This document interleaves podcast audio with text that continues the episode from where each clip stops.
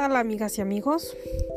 Un gusto estar con ustedes y en esta ocasión les voy a, a, platicar un poco sobre el programa Sembrando Vida que ha manifestado tantas y tantas veces la actual administración de López Obrador.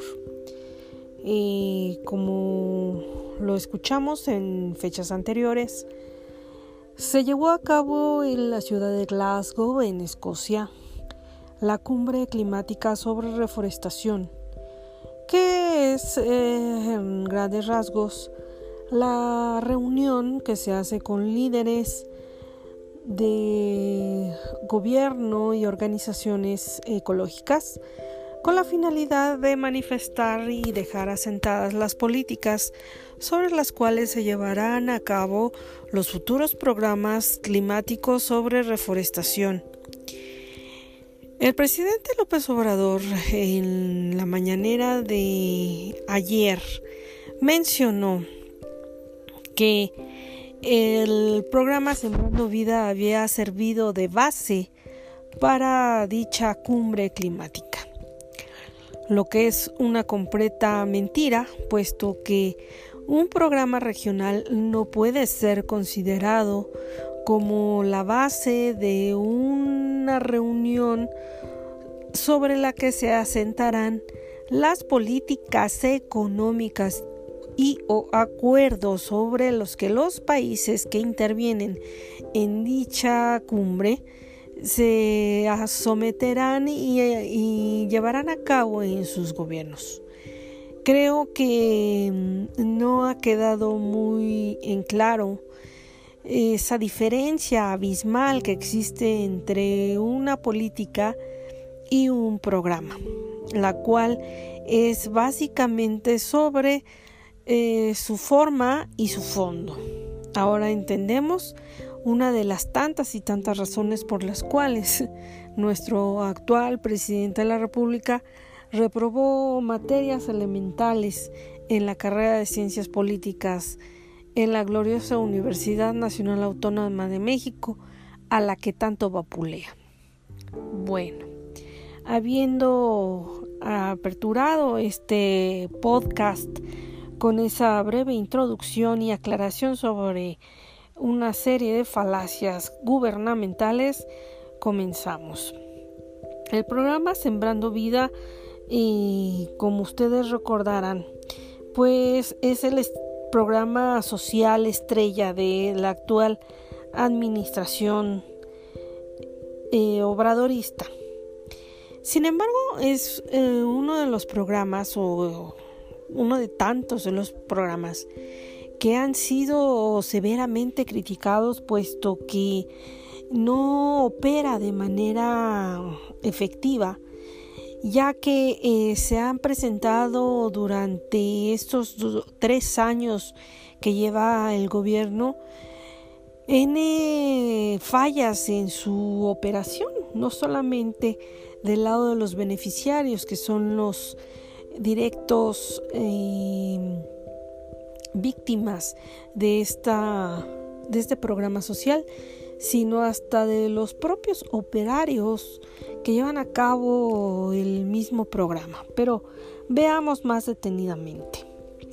Una de las características que identifican a este programa social es sin duda alguna la opacidad, ya que es una de las constantes en este instrumento gubernamental. La falta de transparencia ha reinado tanto en el manejo del ahorro de los más de 426 mil beneficiarios esparcidos en 20 estados de la República, eh, como eh, eh, forma geográfica en donde se ubica dicho programa. Asimismo, como ya les comentaba, las denuncias han venido de parte principalmente de los beneficiarios. Se han presentado 97 denuncias en contra de los funcionarios que operan este programa de Sembrando Viva, en los que solamente tres, sí, solamente tres de esas denuncias han sido eh, llevadas hasta última instancia y lamentablemente han sido archivadas por falta de elementos. La Secretaría de la Función Pública ha recibido estas denuncias en contra de funcionarios por las diversas irregularidades que son poco investigadas y sancionadas. En contraste, los campesinos que forman parte de él son fácilmente dados de baja por razones que pueden ir desde la falta de trabajo hasta acusaciones en actos de corrupción. ¿Qué tal? Eso de los actos de corrupción, pues la verdad es que ya no nos, ya no nos extraña, ¿no? Ya es así como el ir y venir de toda una serie de argumentos sin voz, sin forma y sin fondo. Bueno, a los sembradores se les informa de parte de los funcionarios de Sembrando Vida que eh, no hay una claridad dentro del manejo de los recursos financieros, tampoco se les informa de los saldos e intereses que les generan sus ahorros, ni tampoco, ¿qué creen? Hay un solo papel firmado que les garantice ser dueños del dinero que les está proveyendo la propia federación.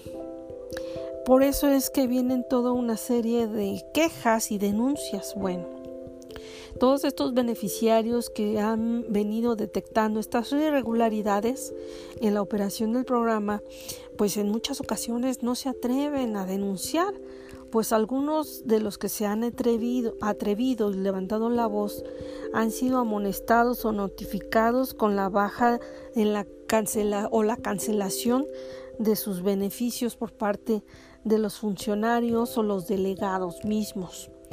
Cuando estos beneficiarios ni siquiera son debidamente notificados, solamente inclusive en ocasiones han sido expulsados sin ninguna razón ni ninguna explicación.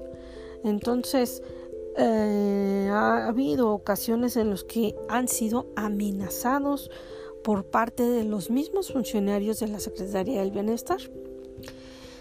El señor Hugo Raúl Paulín Hernández, que es el subsecretario de Planeación, Evaluación y Desarrollo Regional de la Secretaría del Bienestar y quien está a cargo del programa, explicó que el fondo, sí, un fondo que se supone se debió de haber llevado a cabo, realizado por parte de la Secretaría del Bienestar, con lo que se les da con un porcentaje que se les da a los beneficiarios, bueno, pues este nunca se ha llevado a cabo. Es como un fideicomiso. ¿Se acuerdan los fideicomisos que, que desaparecieron porque supuestamente López Obrador tenían fallas y actos de corrupción en su manejo y demás? Bueno, y por cierto, nunca comprobó.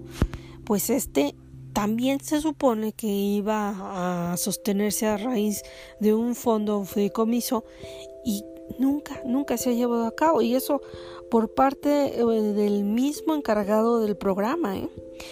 Por eso le, eh, a los mismos sembradores pues no se les da ninguna razón de a dónde van todos esos dineros, todo a dónde van todos esos porcentajes de sus supuestas cuotas eh, de las que les están eh, quitando en, en, la misma eh, obtención de beneficio del programa.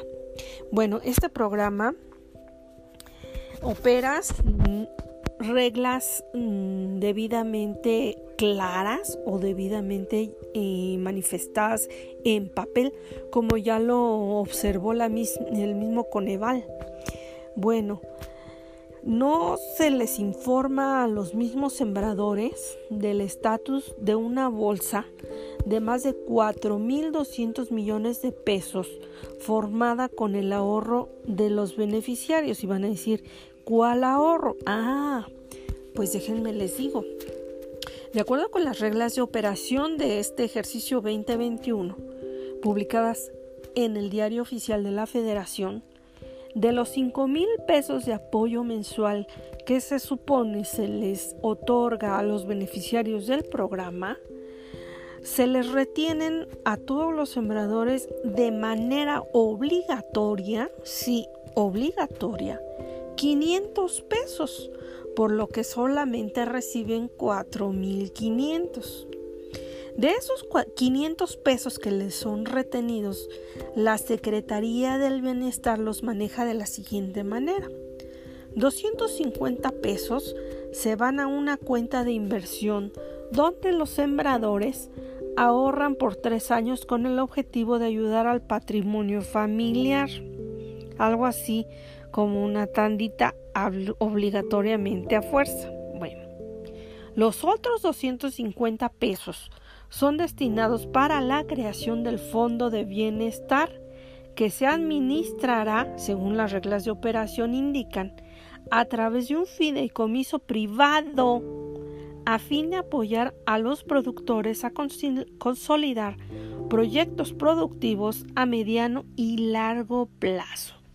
Como ven, sí, todo es opacidad, todos son malos manejos, yo no sé en qué cabeza cabe. Supuestamente, pues les están ayudando y resulta que, pues hasta les quitan, ¿no? Bueno, de toda esta eh, situación señalan los mismos beneficiarios que además se supone eh, van a ayudarles a un futuro, pero pues ni siquiera tienen certeza del futuro cercano que sería los próximos días a venir, porque cuidadito y se quejen porque aguas los bajan del programa, los sacan, los cancelan y en el mejor de los casos y nada más les dicen adiós, porque en muchas ocasiones ni siquiera eso. Entonces, lo que podemos ver con este programa de Sembrando Vida es una opacidad total. ¿Por qué? Porque no solamente está fracturando la mm, necesidad de los beneficiarios, que es con lo que están jugando. No se nos olvide también la normativa que hay por parte de un recurso que emana de una secretaría y que se supone debe de estar normativamente atenido a las manifestaciones que la ley provenga, como cuáles son, como el que al ser eh, dinero o recurso que sale del presupuesto de egresos, bueno, pues es un dinero público, el cual pues debe también ser reportado y a su vez reintegrado a la TESOFE, porque estamos viendo que se supone, de, acuerdo a estas reglas de operación, pues es un ahorro. Todo ahorro debe de ser debidamente reportado a la TESOFE como tal. ¿Y qué creen? Pues no está siendo así. No se está reportando. No lo están haciendo. Entonces ahí estamos detectando otro grave problema. No, el no reingreso de recurso público de una secretaría que no está eh, integrando debidamente. Ahora, de esa retención de recursos, no hay ningún informe ni ninguna justificación que determine por qué hasta el, a 2021 la Secretaría del Bienestar no lo ha hecho en estos dos, tres años que lleva la administración.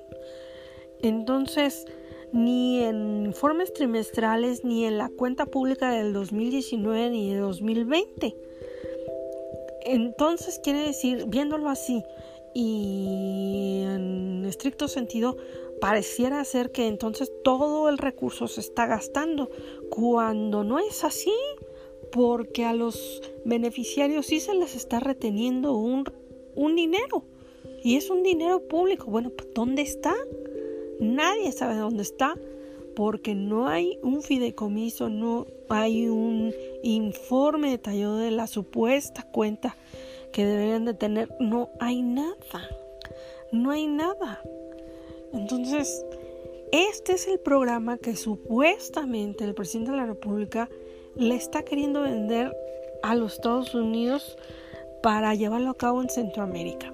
Este es el programa que supuestamente el gobierno de México le está le fue a presumir a los líderes y presidentes y los gobiernos que se reunieron en Glasgow. O sea, veamos la calidad y, lo vergonzoso que representa para nosotros como país que estén vendiendo un instrumento social como es este programa Sembrando Vida sin pies ni cabeza en el sentido financiero y administrativo. Ya no se diga operación a pie de calle, que es propiamente el primer trato con los beneficiarios que son eh, los campesinos, la gente que se supone eh, se está beneficiando de este programa. No sé, no sé hasta qué grado, qué sentido ahí se está eh, llevando a cabo de manera óptima, pero no dudo ni tantito que, que ya haya, bueno, pues hay graves problemas. O sea, veamos a nivel macro y a nivel micro todo el daño que está haciendo este supuesto programa estrella como lo manejan en la 4T. Ya no hablemos del daño ecológico porque ese de verdad da vergüenza. Quitando y poniendo arbolitos a diestra y siniestra sin ningún sentido, sin ninguna razón. Todo por la ambición de un populista que cree que justificando este tipo de acciones va a llegar a buen puerto. Pues sí, esto es parte del dichoso Sembrando Vida que casi nadie lo conocíamos o muy pocos lo, llegaban a conocer, pero más vale tarde que nunca que nos enteremos y que sepamos qué es lo que está pasando en nuestro país. Pues cómo no les va a convenir que se lleven este tipo de acciones muy opacas, muy raras y que implican recursos públicos. ¿Cómo no les va a convenir? Si todo lo que se refiere a dineros se lo están embolsando o lo están destinando, ya sabemos, para los dichosos planes de infraestructura presidencial. Este país no se merece esto. Si ya veníamos arrastrando un grado de corrupción y de mala operación de otras administraciones que si bien no lo estaban haciendo al 100% como debían, estábamos tan mal. Y no es que nos conformemos, yo creo como mexicanos y como ciudadanos merecemos cosas mejores.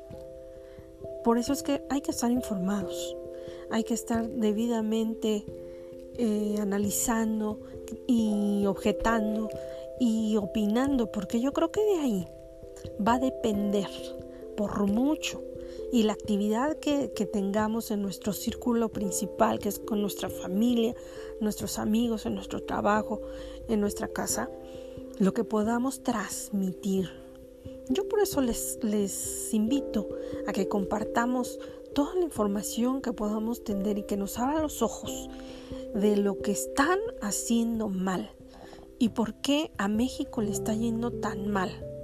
No nos lo merecemos, no nos lo merecemos. Entonces, investiguemos, ayudemos, compartamos. Ahora es cuando, porque todavía tenemos ese privilegio.